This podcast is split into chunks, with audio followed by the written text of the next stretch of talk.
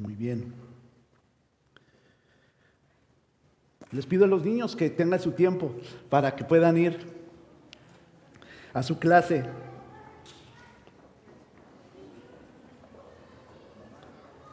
Mientras están saliendo nuestros niños, eh, pues les quiero, ya se dieron los anuncios, pero sí quiero ser un poco reiterativo. Hermanos, necesitamos orar. Necesitamos depender de Dios más que nunca.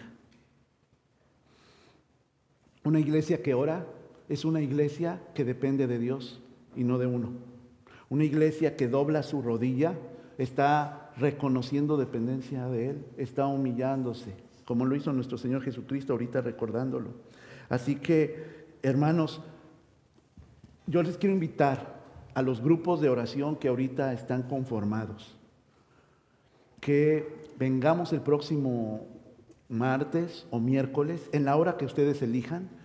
Ahorita al salir del servicio, de la reunión, voy a poner la computadora con la página simplemente para que ustedes digan que quieren registrarse y qué hora. Así que tienen todo el sermón y, lo que falta de, de esta reunión dominical para pensar la hora que quisieran venir. Está abierta a las 24 horas. Va a haber seguridad, mis hermanos. Vamos a reportar a la estación de policía de Glaston que estamos teniendo un evento de, de oración para que usted venga con toda confianza. Pero necesitamos orar. Hermanos, esta es una de las estrategias que voy a seguir insistiendo para el 2023, porque solamente Dios puede transformarnos y puede transformar la iglesia Nueva Vida pero solamente lo va a hacer cuando nosotros reconozcamos que la oración tiene el poder para que podamos eh, hacer y cumplir los propósitos de Dios que tiene en lo individual y como iglesia. ¿Están de acuerdo mis hermanos? Gracias a Dios. Ahora sí lo sentí rápido y espontáneo. Y estoy seguro, el año pasado, hermanos, participó un grupo de oración completo un hermano individual y mi esposa y yo. Yo estoy confiadísimo que en esta semana vamos a participar muchos más de Iglesia Nueva Vida. Muchos más.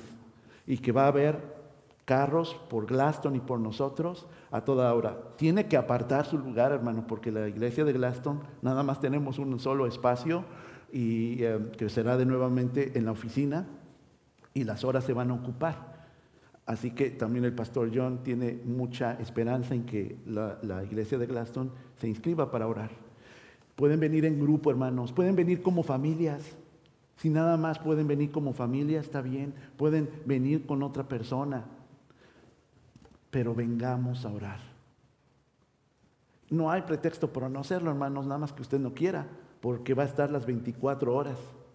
Yo no sé si usted, además de dormir, hace algo a la una, dos o tres de la mañana. Pero si no tiene nada que hacer en una hora, yo le invito a que venga. Porque la, la oración, la oración tiene poder. Bueno, ahora sí, acompáñame a orar. Señor, te damos gracias por este tiempo. Y Señor, queremos poner ahora la palabra presente, Señor, para que tú nos hables, para que tú, Señor, nos guíes, para que tú nos transformes, Dios. Señor, utiliza a tu siervo y utiliza todos los medios posibles para que la palabra no vuelva vacía en nuestra vida y en nuestro corazón. Háblanos, guíanos, llénanos de ti. Señor,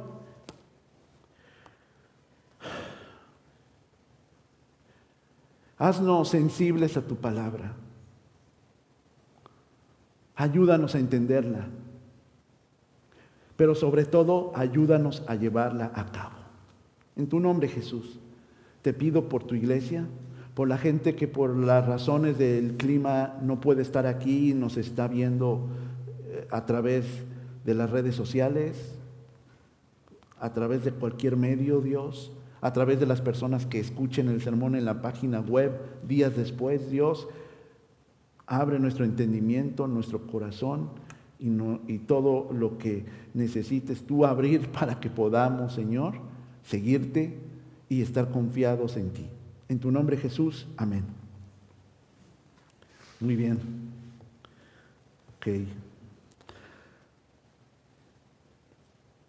Mateo 13, 44, 52. Mateo 13, 44, 52.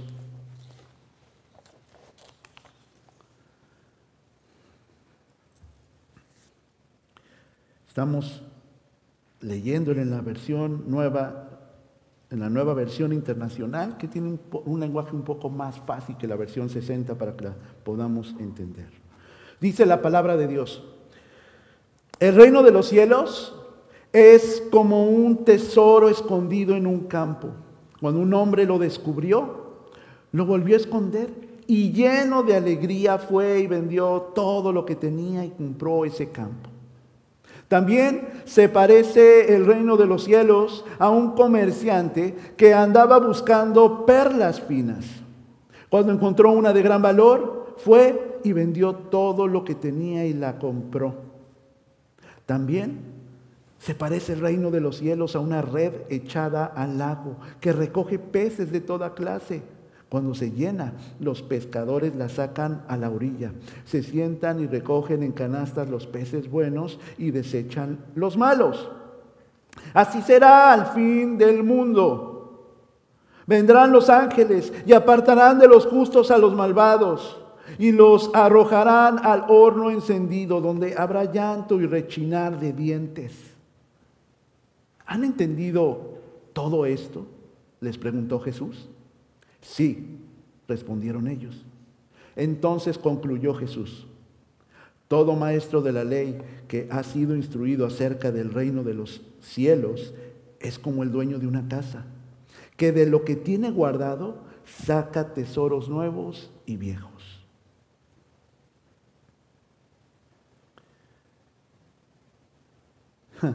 Yo no sé si a ustedes les ha pasado eso, probablemente no, pero a mí me gusta ir a algunas tiendas outlets cuando tengo que comprar ropa y normalmente en las tiendas outlets que son de buenas marcas, eh, pues tienen ya muy escogida la ropa, ¿verdad? O son tallas muy grandes, o son tallas muy chicas, pero hay buenas cosas. Eh, cuando encuentro yo algo que está de mi tamaño, de mi talla, que está bien, y veo que es única pieza, pero no llegué preparado porque nada más me fui a asomar de chismoso a ver si había algo y si había. Entonces, lo que hago es como que agarro la prenda y la meto en otro lado diferente, pues para que no me la ganen, ¿verdad? Y trato de regresar lo antes posible para, para comprar esa prenda, pues es la única talla, larga, por cierto, nada más es una información. Eh, si es una camisa. Eh, entonces, aquí la persona que narra Jesús en esta eh, ilustración es que dice que en ese campo encontró un tesoro. Pero lo descubrió así, como una situación fortuita. No andaba buscando un tesoro, pero lo encontró. Y entonces dice que lo volvió a esconder, a lo mejor más profundo. A lo mejor en otro lado del terreno donde había plantas como yo, cuando busco esa prenda que me gustaba. Y dice que lleno de alegría porque encontró ese gran perla de ese gran valor, es hermosa, era algo que además les podía cubrir sus necesidades. Dice que fue, vendió todo lo que tenía para que se pudiera comprar ese campo. Y además del campo le iba a salir este bonus que era esta perla. Hermano hermana, ¿qué es algo muy valioso para usted? Puede tener seguramente en su cuenta algunos miles de dólares que ha juntado con mucho trabajo. Probablemente algo que es de mucho valor para usted es su troca, ¿verdad? Es la que siempre estaba esperando y la utiliza para el trabajo, para transportarse y tiene bonitos recuerdos, ¿verdad? El niño que se mareó en la carretera hacia Madras y vomitó a lo mejor, limpiándole. Pero también recuerda bellos momentos, cuando fueron aquel día, aquel parque, toda la familia y pudieron transportarse. Puede ser algo valioso. Ah, yo, por ejemplo, que también soy músico, pues me gustan los instrumentos musicales y, también eh, me gusta que suene bien una guitarra y para mí es algo valioso, aunque tal vez el precio no sea tan alto. Hermanos, estas parábolas están dirigidas especialmente a los creyentes. Las dos primeras solo se recogen en Mateo. Ustedes saben que hay evangelios, los otros evangelios, ¿cierto? Marcos, Lucas y Juan. Y normalmente la gran mayoría de muchos de, de, las frases, las palabras de Jesús, están contenidos también contadas en los otros evangelios, de manera paralela. Pero estas dos parábolas no se encuentran ni en Marcos, ni en Lucas, ni en Juan tampoco. Solamente están aquí. Pero no son diferentes. Están juntas en su significado, mis hermanos. Fíjense, hermanos, ¿por qué les cuenta cosas de valor, de perlas? Una que estaba escondida y la otra estaba buscándola, no se la encontró. Ahorita la vamos a ver a más detalle.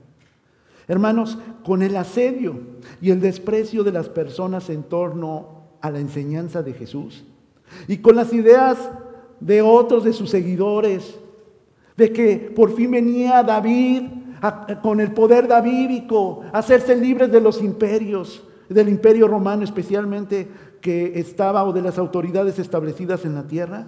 Hermanos, los discípulos de Jesús tenían que valorar la perspectiva correcta de lo que Jesús estaba enseñando para poder continuar a seguirle. Mis hermanos, qué importante es entender la enseñanza de Jesús. Porque si no la entendemos, entonces estamos persiguiendo otras cosas.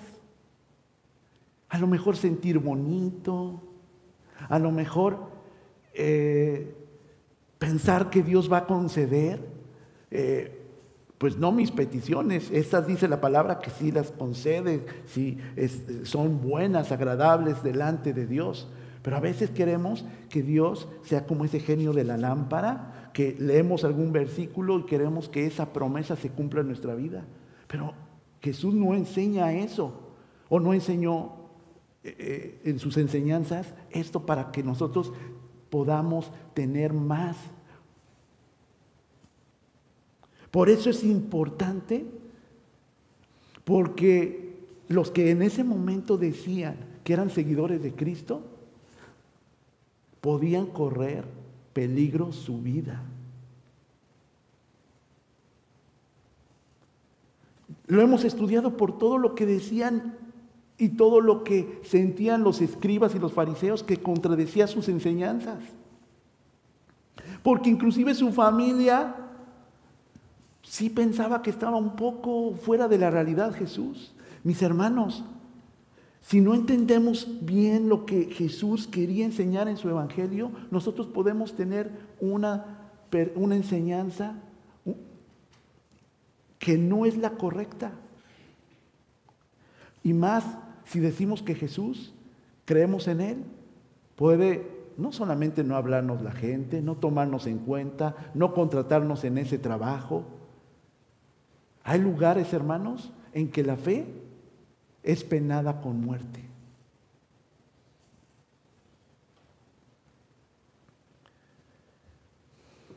Los discípulos tenían que valorar las enseñanzas que escuchaban y tenían que saber que era la enseñanza de Jesús algo precioso, una perla.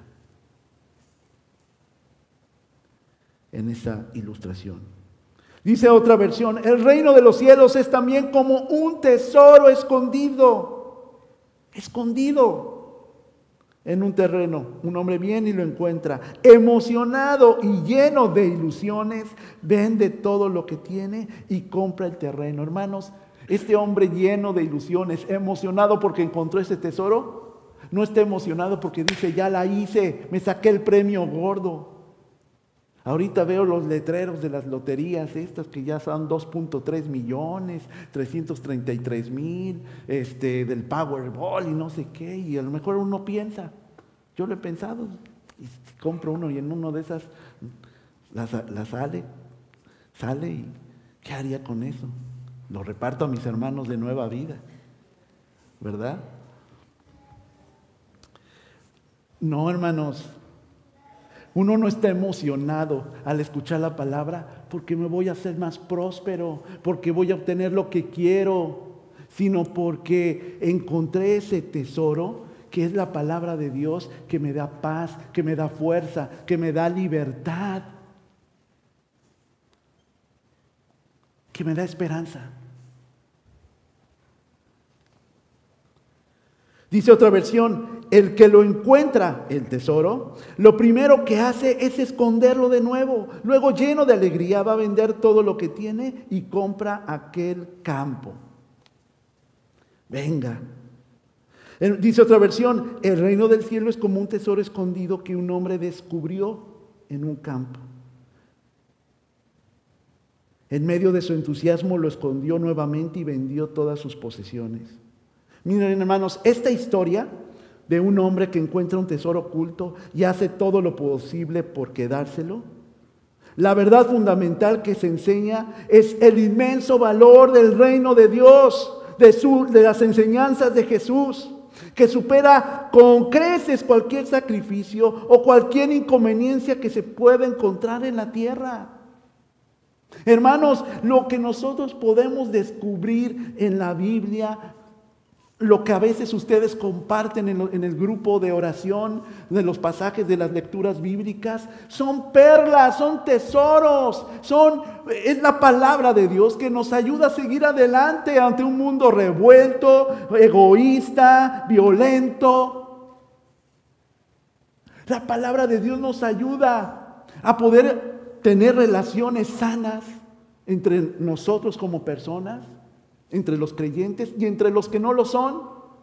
Nos ayuda a entender por qué Dios creó al hombre y la mujer para que se hiciera un matrimonio y de ahí una familia. Tiene las respuestas la Biblia, porque Dios creó esto y puso en el manual de vida cómo puede haber matrimonios sanos, fuertes. Porque las enseñanzas de Jesús nos dice cómo ¿Y qué parte tomamos nosotros en el reino de Dios? Son perlas, es lo preciado. Y a veces las personas lo descubren. No lo estaban buscando, pero llega alguien, el hermano Eliacer, que algún compañero de trabajo le empieza a decir, digamos que el hermano no es cristiano, pero escuchó por primera vez de la palabra de Dios, alguien empezó a hablar. El hermano no esperaba encontrarse con la palabra de Dios. Él pensaba que esa persona podía ser, eh, eh, era exitoso por las capacitaciones que tenía, por el entrenamiento que tenía, por la eh, capacidad académica, pero nunca pensó que esa autoridad que ponía a tener esa persona era porque leía la Biblia, porque oraba o porque creía en Jesús. Eleazar se encontró con eso y empezó a preguntar y empezó a decirle, invítame a tu iglesia. O háblame tú más de, de la palabra de Dios, de esa que tú conoces, de esa que te ha transformado. lo descubrió. Hermanos, en esta historia, un hombre encuentra un tesoro oculto y, se hace, y hace todo lo posible por quedárselo. Hermanos, como les decía, la verdad fundamental que se enseña es ese inmenso valor que tiene la palabra de Dios y supera cualquier cosa. ¿Por qué no leemos Salmos 119, 72? Salmos 179, 119, 72. Dice la palabra, para mí es más valiosa tu enseñanza que millares de monedas de oro y plata. ¿Nosotros los creyentes creemos eso? Si nos sacáramos el Powerball a cambio de que le demos nuestra Biblia y, y dejáramos nuestra fe, ¿lo haríamos? Porque para el salmista la enseñanza, la palabra de Dios, es más valiosa que cualquier otra riqueza. ¿Qué dice Salmos, eh, perdón, primera de Pedro?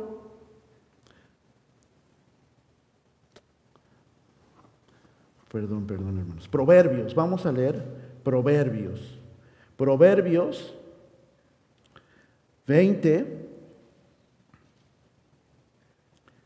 versículo 15. Proverbios 20, versículo 15. Y dice, oro hay y abundan las piedras preciosas, pero aún más valiosas son las palabras sabias lo que viene contenido en la palabra de Dios. Las riquezas allí están, pero realmente valorar y apreciar la palabra y lo que contiene la palabra es lo que debemos hacer los creyentes. ¿Y qué dice Primera de Pedro 2.7? Primera de Pedro 2.7. Para ustedes los creyentes, esta piedra es preciosa, pero para los incrédulos, la piedra que desecharon los constructores ha llegado a ser la piedra angular. Jesús es esa piedra angular y una piedra preciosa. Pero el necio, el que no entiende el Evangelio, desecha no solamente a Jesús, desecha sus enseñanzas, desecha la palabra. De veras, hermanos, no puedo yo entender, no, no se relaciona, no cabe que un cristiano no quiera aprender lo que Jesús enseñó. Pues por eso nos llamamos cristianos.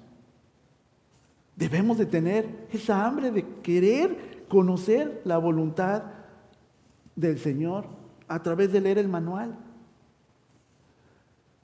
No hay otra forma. Conformarse con solamente el domingo y las perlitas que se puedan dar pues yo creo que se le va a terminar inmediatamente. No sé si llega el martes o el miércoles para satisfacer su hambre espiritual. Hermanos, hermanas,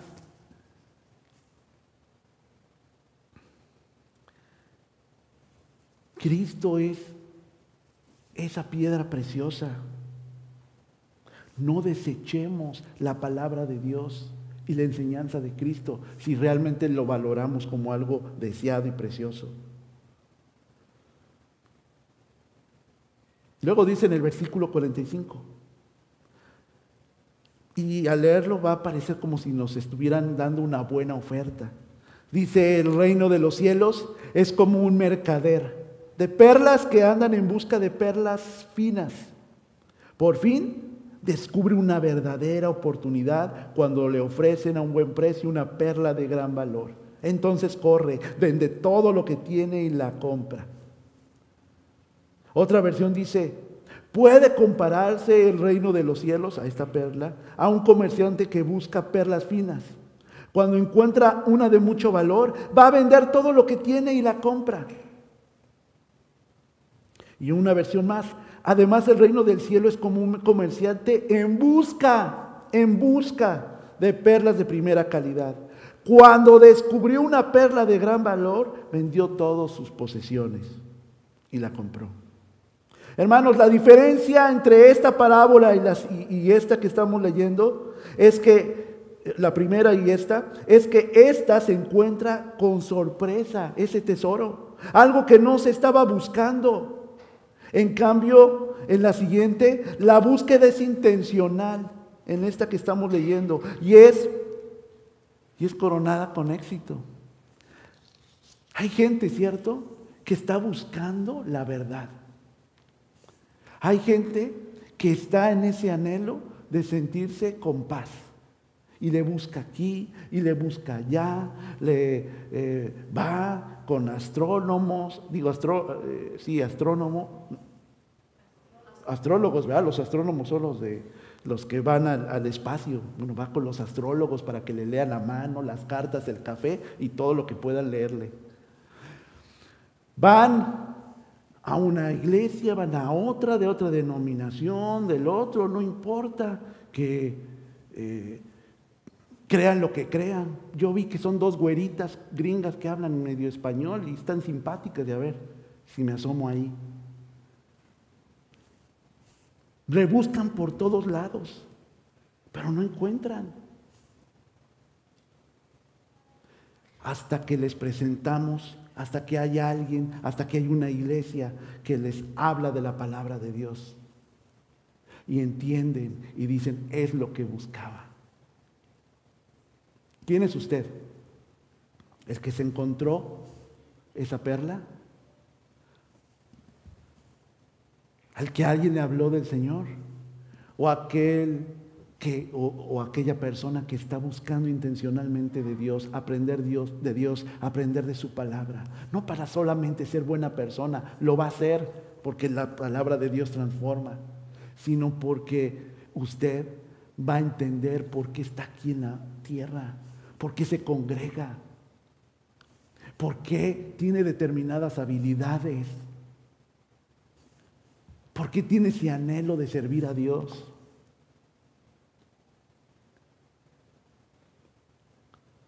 Hermanos, debemos valorar y esperar pacientes. No demos paso atrás. Sí, lo que nos está faltando es descubrir esta perla, es descubrir las enseñanzas de Cristo para que nos transforme. Hermano, no tire la toalla, hermana, no se aleje sin antes darse la oportunidad de descubrir este tesoro de descubrir lo que significa el reino de Dios y su evangelio. ¿Qué dice Santiago 5.7? Santiago 5.7 dice, por tanto, hermanos, tengan paciencia hasta la venida del Señor. Miren cómo espera el agricultor a que la tierra dé su precioso fruto y con qué paciencia guarda las temporadas de lluvia. Todavía está luchando con depresión, con ansiedad, ocurridas por causas naturales o por cuestiones eh, emocionales. Todavía está luchando con esas decisiones de poder dejar lo que le está impidiendo acercarse a Dios. Todavía está luchando porque quiere cambiar su carácter, pero no puede y no puede. Hermano, hermana, aquí está la solución. La palabra de Dios. Pero tiene que ver como el agricultor, ser paciente, meterse en la palabra, meterse en las cosas de Dios, para que después se dé el fruto. Me dio tanto gusto, mis hermanos, el día de ayer ver una capilla repleta por 22 mujeres, 20, 22. Solamente faltaron dos o tres hermanas de nuestra congregación. Y me gustaría, mi oración es que tengan el anhelo, tanto hombres y mujeres, de llenar el salón para aprender de Dios, para aprender de su palabra. ¿En dónde va a aprenderla? ¿En dónde va a saber las necesidades que tiene su iglesia? Pues en su iglesia en donde se enseña la palabra, en donde nos ha puesto Dios para fructificar. Pero nos desanimamos tanto, hermanos, hermanas. Y podemos empezar en, enero y en febrero, que vamos a empezar en febrero con los grupos, y venimos Y marzo vamos ahí más o menos, en, en abril ah, ya vino Semana Santa y el tipo, la época de medio de vacaciones. Ya en mayo nada más vienen dos o tres. Y en junio ya se acabó la emoción, ya nada más viene uno o dos. O hay una, o hay cosas que nos impiden y queremos más importantes, porque no vemos cambios, porque no vemos el fruto. Pero hermanos, tampoco estamos viendo perseverancia para aprender de la palabra, para meternos en un grupo de oración que necesitamos exponer nuestras necesidades, para que mis hermanos me ayuden a orar por ella.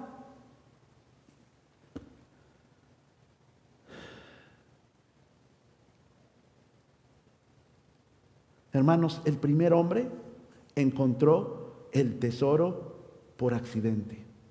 El segundo lo estaba buscando diligentemente. Hermano, no importa cómo llegue la persona al reino de Cristo, el valor y los deleites que da este tesoro no se pueden expresar con palabras.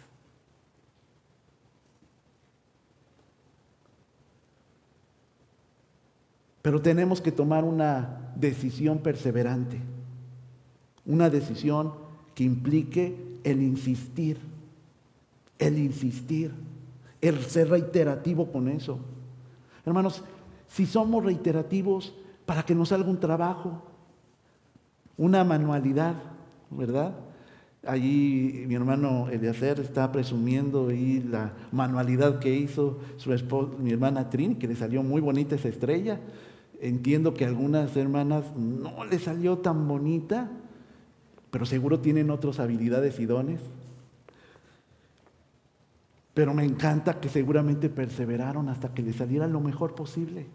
Hicieron su mayor esfuerzo, porque si no le salió bien es que se parecen a su pastor, que las manualidades cero. Tenemos que ser perseverantes. Dice el 47. También el reino del cielo es como una red para pescar que se echó al agua y atrapó toda clase de peces. Cuando la red se llenó, los pescadores la arrastraron a la orilla y se sentaron y las agruparon los peces buenos en cajas, pero desecharon los que no servían. Otra versión dice, cuando la red se llena, se llena los pescadores sacan a la playa, la sacan a la playa esta red, donde se sientan a escoger el pescado, guardan el bueno en canastas y tiran el malo. Así, también sucederá al fin del mundo. Saldrán los ángeles para separar a los malos de los buenos y echarán a los malos en el horno de fuego. Entonces vendrá el llanto y la desesperación. Hermanos, a veces pensamos que los malos son los pecadores, los que no aceptan a Cristo. Pero hermanos, los malos son los que dicen ser cristianos o lo fingen y no hacen todo lo que está en sus manos para poder crecer para rendir su vida. Hermanos, ellos también son aquellos que no están perseverando y no lo están intentando. No son las personas que hacen maldades, que se roban paquetes en las puertas. Ahorita que viene la época navideña y que uno quiere salir y ya su paquete de Amazon ya no está. Eso no son nada más la gente mala. La gente mala es la que dice que quiere perseverar y crecer en Dios y al final no hace nada para hacerlo. Pero nosotros no somos ni la palabra, ni Jesús instruyó a los discípulos para juzgar quiénes son unos y quiénes son otros. Lo que sí nos instruyó a eh, Jesús es aprender de su palabra y perseverar para crecer en ella. Porque después el Señor va a hacer lo otro, no nosotros. Pero nosotros como creyentes tenemos que perseverar en ser mejores, imitadores de Cristo. Hermanos, la responsabilidad era de los discípulos, la de recoger los peces, todos los que pudiesen. Nuestra responsabilidad es compartir el Evangelio, pero necesita conocer el Evangelio. Necesita saber la enseñanza y conocer las enseñanzas de Cristo. Y estos no se van a hacer escuchando a un pastor de Florida en YouTube, lo tiene que hacer con las estrategias que su iglesia da para que pueda crecer. Lo tienen que hacer un hábito en su vida.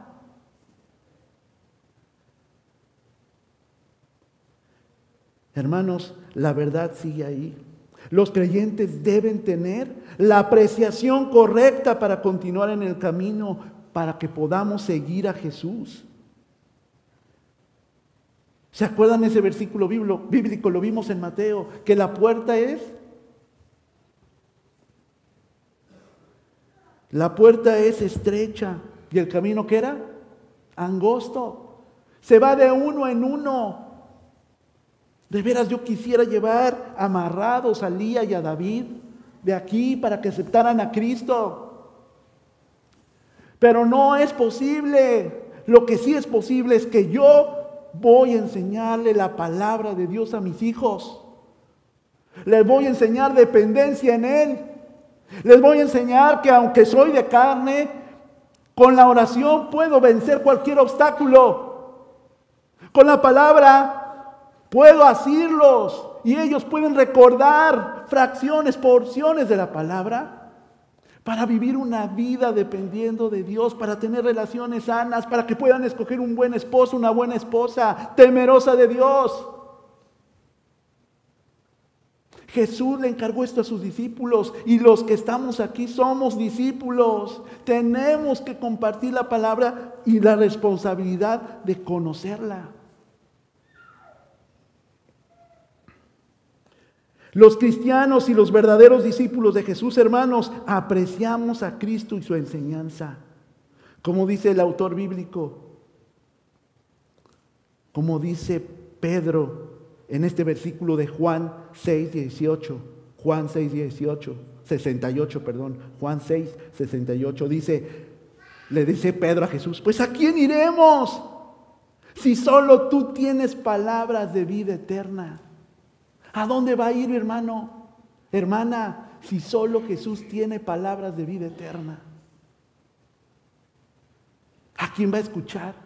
Si solo Jesús puede transformar y hacer un corazón de piedra en uno de carne. Jesús le preguntó a sus discípulos, dice esta versión en el versículo 51, ¿entienden ustedes todas estas enseñanzas? Hermanos de nueva vida, ¿entienden lo que les he estado compartiendo? ¿Qué es la palabra? No solamente este domingo, sino todos los anteriores. Bueno, ellos contestaron los discípulos a la pregunta de Jesús, sí, las entendemos. Jesús les dijo, todo maestro de la ley que se convierte en discípulo del reino de Dios se parece al que va a su bodega, dice en esta versión, y de allí saca cosas nuevas y cosas viejas. Yo no sé cómo estén sus sheds, sus, sus bodegas de sus casas. Seguramente tienen cosas muy buenas y otras no tan buenas. Ahora que Dios nos dio la oportunidad de poder comprarnos nuestra casita, eh, antes, cuando la fuimos a ver, eh, todavía había algunas cosas del dueño anterior, ahí en, los, en las bodeguitas que tiene. Y vi, hermanos, palos de golf muy buenos, y vi un motor de una lancha, y vi este, eh, tornillos de diferentes medidas y de diferentes cosas. Em, em, había eh, en fin, una cantidad de, situaciones que dije, esto se ve bueno, pero yo ni sé jugar golf. Si me las deja, pues, ¿qué voy a hacer? Voy a tener que aprender, ¿verdad? O si esto, porque sabíamos que iba a dejar algunas cosas, que no iba a retirar todo. Y, su un motor de, lancha se veía que era poderoso porque el relator decía que, que era bueno, pero pues yo ni lancha tengo. Solo que adapte el bochito, ¿verdad? Ahí que sea todo terreno y además de lancha. Pues aunque estaba muy bueno, a mí no me sirve. Pero uno va y escoge para la actividad que tiene, para el evento que quiere hacer, que esto sirve y qué no. Al final el dueño se llevó algunas cosas que sí hubiera querido que dejara, ¿no? No, no las dejó. pero sí me dejó otras buenas que he ocupado. Y cuando las necesite sé de qué sacar y echar mano. Y de las cosas que ya tenía. Cuando usted entiende la palabra de Dios y la enseña, usted sabe qué es lo que le, las perlas que le va a dar a sus hijos. Las perlas que va a compartir con su esposo o su esposa o con su familia en los momentos de prueba. Cuando usted conoce la palabra de Dios, su vida está llena y puede dar, y puede dar vida, la vida que ofrece Jesús, que es vida eterna. Y puede dar un ejemplo bueno.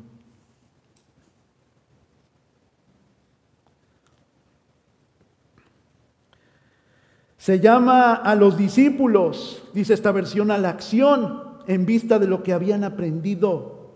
Debían ser administradores y dispensadores responsables de todos estos tesoros del reino.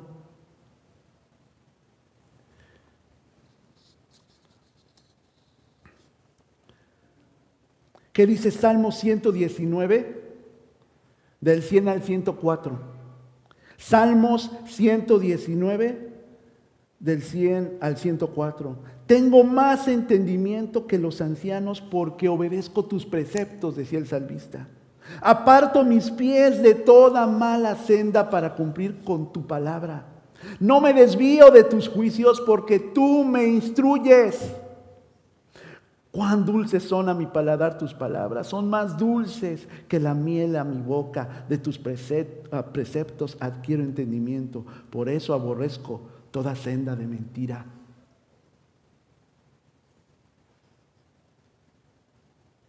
Así apreciamos la enseñanza de Jesús.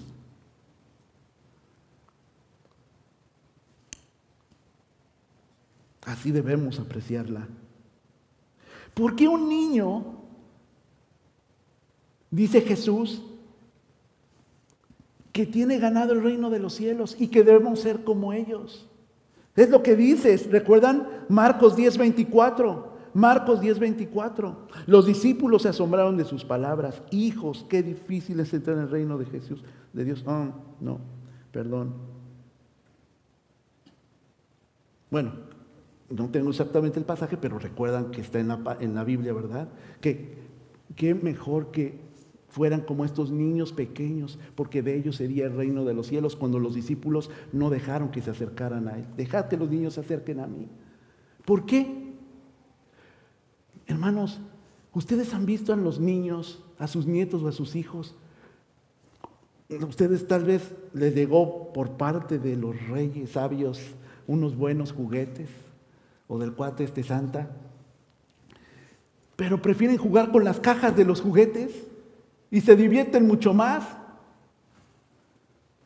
Nunca voy a olvidar ahí que compramos ahí unas cosas, no eran exactamente regalos para ellos, era algo que necesitábamos en la iglesia cuando estábamos en México y, eran unas cajas grandes de unas bocinas y eh, los niños se metieron ahí, tenían juguetes para poder jugar, pero preferían hacer sus casitas en esas cajas.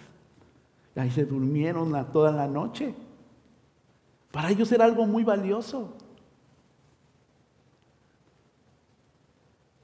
Los niños saben apreciar realmente las cosas no por su valor o costo. Los niños confían en las personas porque ellos pueden ver el espíritu, la personalidad de ellos. Porque los niños, cuando tú le dices, vamos a platicar de Dios y vamos a orar con estos pasajes, con este libro, con estas figuritas, los niños acceden y quieren escuchar. Los que no accedemos y los que nunca tenemos tiempo somos nosotros. Pero estamos perdiendo oportunidades hermosas de darles perlas a nuestros hijos, ¿Cuántos, cuántos padres, cuántos, cuántas personas mayores han venido a mí y, con lágrimas eh, eh, me han dicho, pastor, si hubiera hecho esto cuando mis hijos eran chicos, cuando hubieran hecho, e, hubiera hecho esto, no aproveché el tiempo. Y yo trato ahora también hacer lo mismo, porque mis niños crecen, mis ovejas también. Pero a veces crecen en ansiedades y en problemas. Y cuando ya deseo poder darles estas perlas, ya no las quieren, ya no están.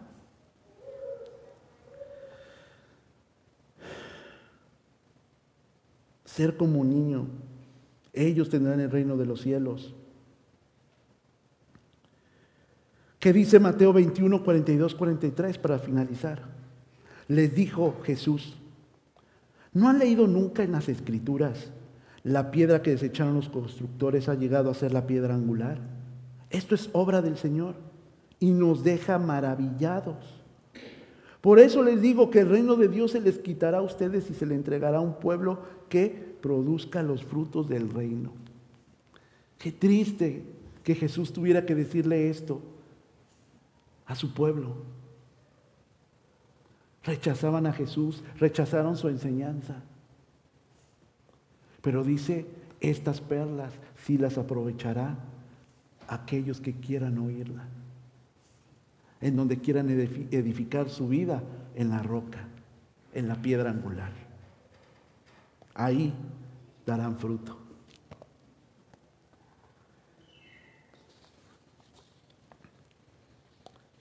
Mi hermano, mi hermana, quiero desafiarle el día de hoy. Si el Señor le habló el día de hoy, me gustaría orar con usted para acompañarlo en esta decisión de valorar lo que el Señor, si se lo encontró, o si lo buscó, pero al final tiene a Cristo y usted quiere perseverar en ser un buen cristiano, yo quiero orar con usted.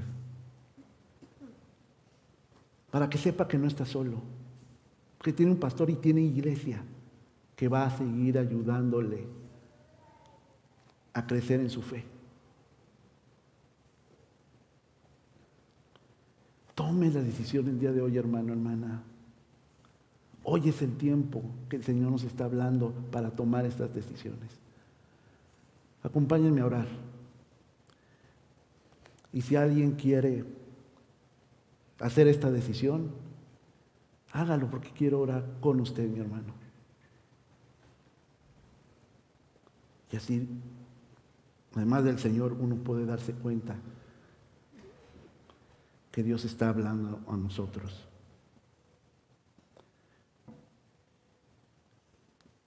Señor, te doy muchas gracias por tu palabra, porque nunca vuelve vacía. Sé que nos ha costado ser perseverantes en lo que respecta con tus cosas, Dios. Nadie se ha puesto de pie, Dios, pero lo que te pido no es que los impulses para que se levanten, sino que caigan de rodillas para que reconozcan que te necesitan, incluyéndome a mí. Dios,